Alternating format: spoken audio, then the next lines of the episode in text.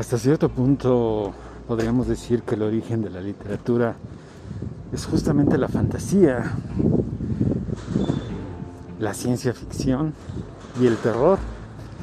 ¿Por qué? Bueno, porque para explicarnos el mundo pues hemos tenido que recurrir a imaginarlo, a, a fantasearlo, a mitificarlo y también, claro, el desconocimiento de ese mismo mundo nos aterroriza.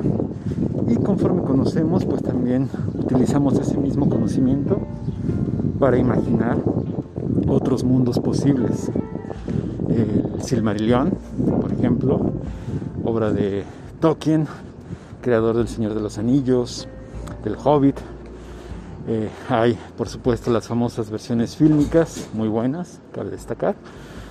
Hay una horda de seguidores de la obra de Tolkien. Pero es interesante que en el Silmarillion él trata de crear una base para toda esa obra. Es una base mítica que sigue muy de cerca la estructura bíblica. A su vez la estructura bíblica pues sigue también muy de cerca, obviamente todos los mitos de gestación, de creación, ese mundo que apenas empieza a surgir. En este caso es este, pues surge básicamente del impulso de una melodía. Es, muy interesante cómo Tolkien hace esta liga con lo bíblico.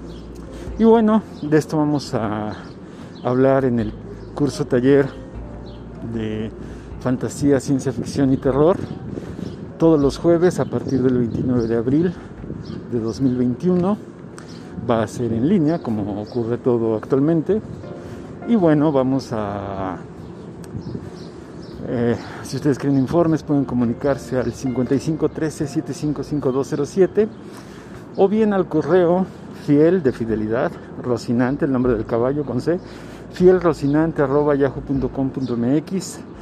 Esperamos contar con su participación para que juntos fantasemos y juguemos, porque se trata de jugar esto también, de darle paso a la creación literaria, de revisar las obras y también de hacer nuestra propia creación.